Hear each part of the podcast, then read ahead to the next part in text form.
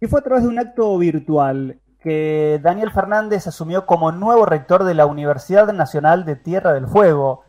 Se compromete a gestionar de manera transparente hacia afuera y hacia adentro de la universidad sin discriminar por ideologías o por grupos de pertenencia, aseguraba en ese acto a través de Zoom el flamante rector de la Universidad Nacional Tierra del Fuego. Rector, buenas tardes. Juan Pablo Regalado los saluda. Gracias por este contacto con nosotros y por permitirnos conocerlo un poquito y empezar a hablar acerca de cómo será su, su gestión los próximos cuatro años y esperemos que muchos más en la Universidad Nacional de Tierra del Fuego. Buenas tardes, ¿cómo le va?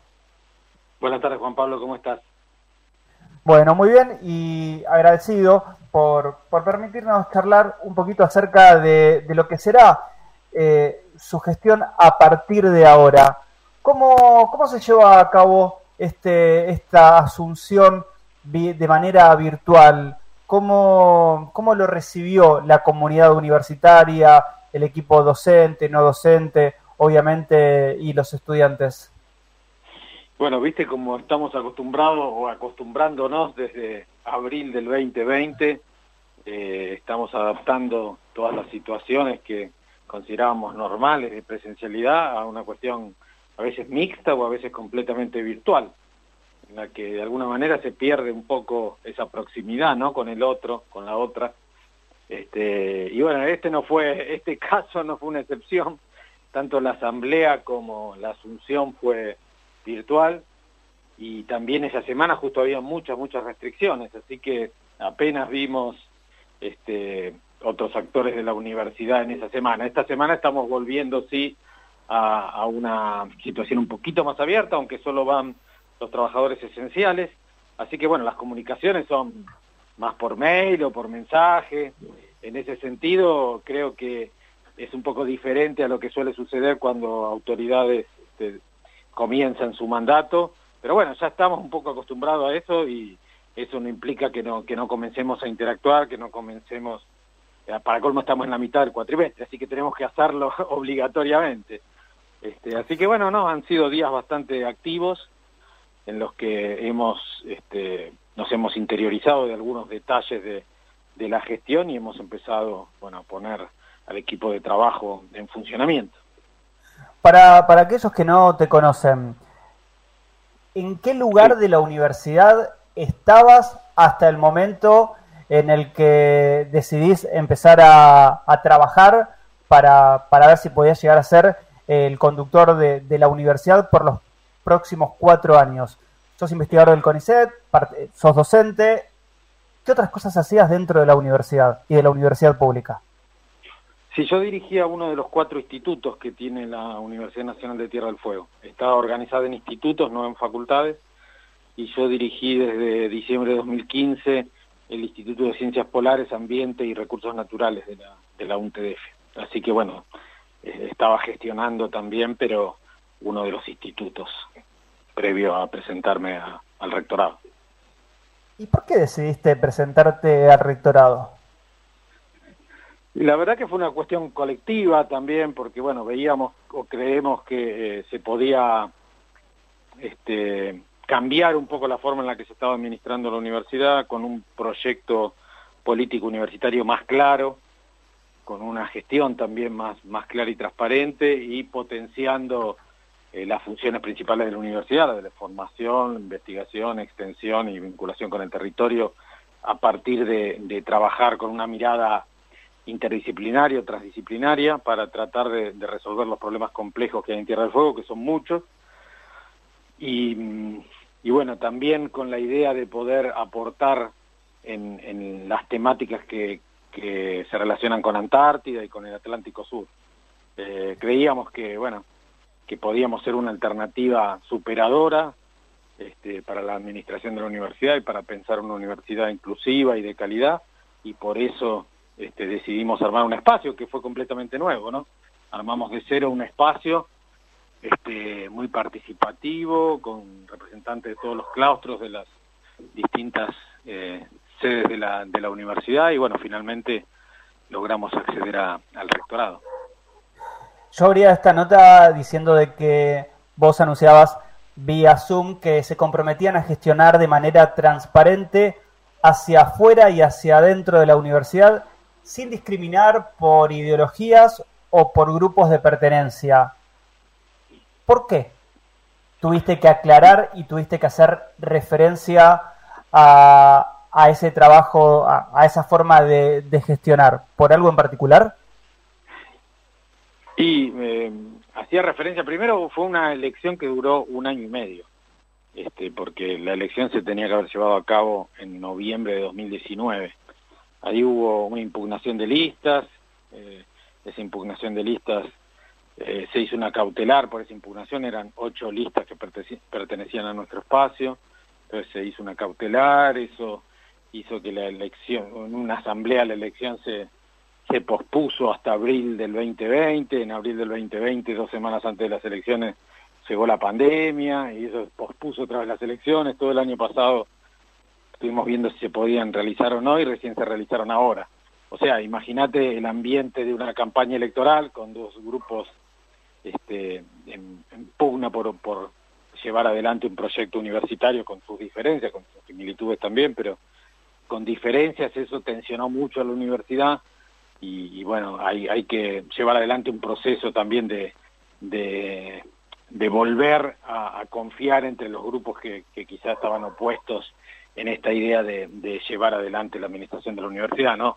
Por ese lado, entonces, esta cuestión de, que vamos a gestionar para todos y no solo para un espacio. Nosotros, por ejemplo, eh, planteamos cuatro herramientas principales para gestionar el presupuesto que lo queremos pasar aunque sea un presupuesto más por programa, por proyecto, por objetivos, este, con, con índices para ver cómo lo vamos llevando adelante a lo largo del año, el plan estratégico que está trabajado pero que no, no se ha, digamos, está escrito pero por ahora es un papel y nosotros queremos que eso se haga carne en la universidad y lo llevemos adelante, un plan de gestión de los edificios y de la compra de equipamientos que, hoy no existe y que queremos hacerlo, más allá que obviamente tenemos infraestructura e incluso tenemos una obra por comenzar, y un plan de gestión que fuimos desarrollando desde el espacio, que tiene actualmente como 250 acciones urgentes de corto, mediano y largo plazo, pero ahora que tenemos que, validar y contrastar este, con las áreas,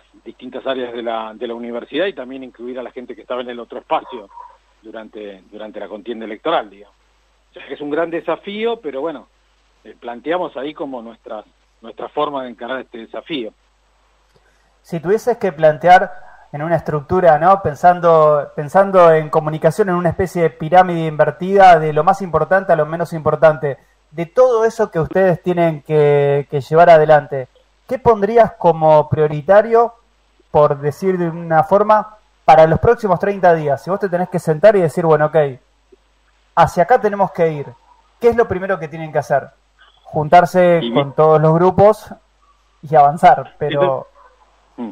Claro, eso ya lo estamos haciendo, juntarnos con todas las áreas, charlar, escuchar, este, porque venimos con muchas ideas, pero también hay que escuchar qué piensan los trabajadores no docentes, los docentes, los estudiantes, y, y ver cómo compatibilizar lo que uno pensó, el proyecto que uno tiene con, con la sensación que hay en las distintas áreas. Por otro lado, bueno, tenemos una cuestión acuciante de presupuesto porque, porque bueno, estamos gastando mucho más de lo que tenemos en cada mes, entonces el presupuesto este, va a ser un problema de acá a fin de año en algún momento.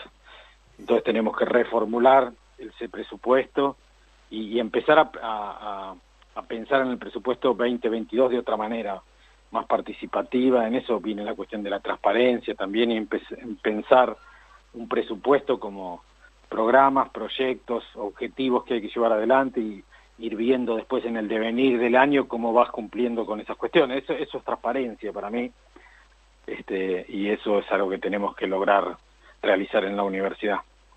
¿Y se está gastando más por una administración quizás no demasiado prolija o simplemente se está gastando más porque todo aumenta la cantidad de, empleados, obviamente docentes, no docentes, que, van teniendo, eh, se tiene que, bancar y, ese es el motivo. Y bueno, hubo durante toda este, esta época electoral hubo mucha controversia con respecto a eso, no sé, hubo muchos nombramientos este, no docentes sin llamados, digamos, por decisiones unilaterales y sin, sin llamados, incluso este, a veces de allegados, digamos, a la, gente de, la gestión, eso nosotros lo, discutimos en el Consejo Superior, este, intentamos evitar que siguiera creciendo la planta de la, de la universidad de esa manera, porque, bueno, no está bien, también hubo nuevos cargos políticos, también nosotros intentamos que esas designaciones políticas no se hicieran en el periodo de extensión de mandato, que duró más de un año, casi un año y medio. Bueno, ese tipo de cuestiones las tenemos que revisar. Nosotros creemos mucho en la utilización del sistema SIU. El sistema este, universitario público argentino tiene desarrollado un montón de sistemas informáticos para, para administrar las universidades que creo que es único en América Latina y no sé si en otro lugar del mundo existe, ¿no? Los sistemas SIU. Y, bueno, necesitamos potenciar esos sistemas porque transparentan la gestión y la mejoran, la hacen este, más clara y más eficiente de alguna manera también. Y, bueno, creemos que tenemos que ir hacia ahí. Este, y el equipamiento para hacer eso, bueno, también es, costoso. En los últimos años no hemos invertido mucho en las cuestiones que tienen que ver con la informática y nosotros creemos que tenemos que hacer eso.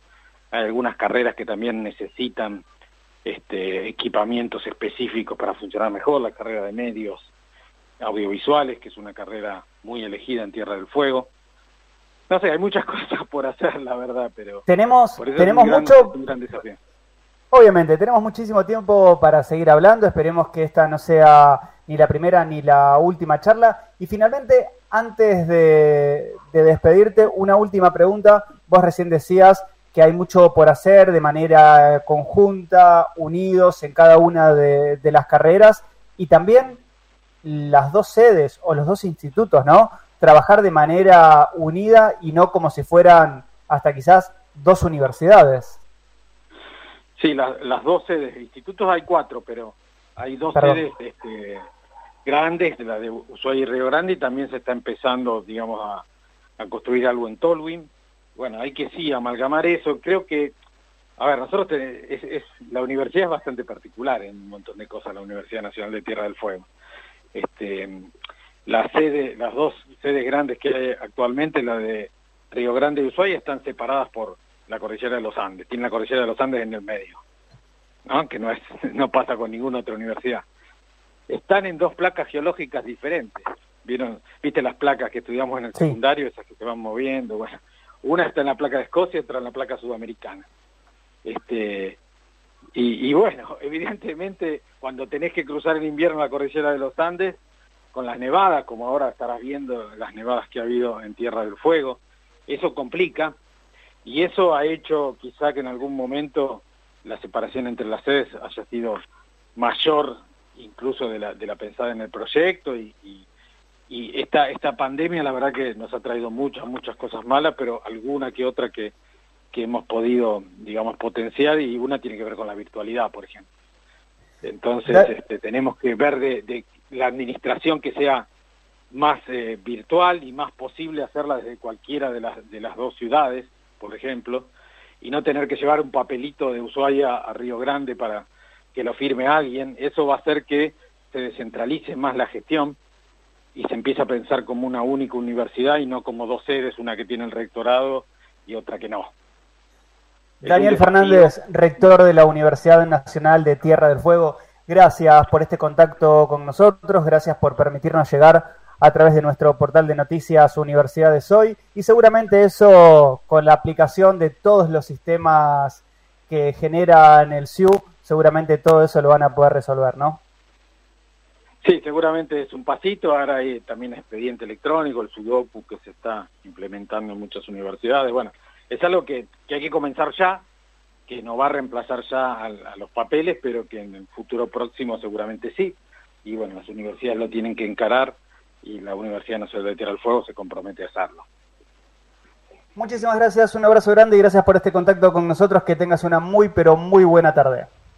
Bueno, muchas gracias a vos y saludos a la audiencia.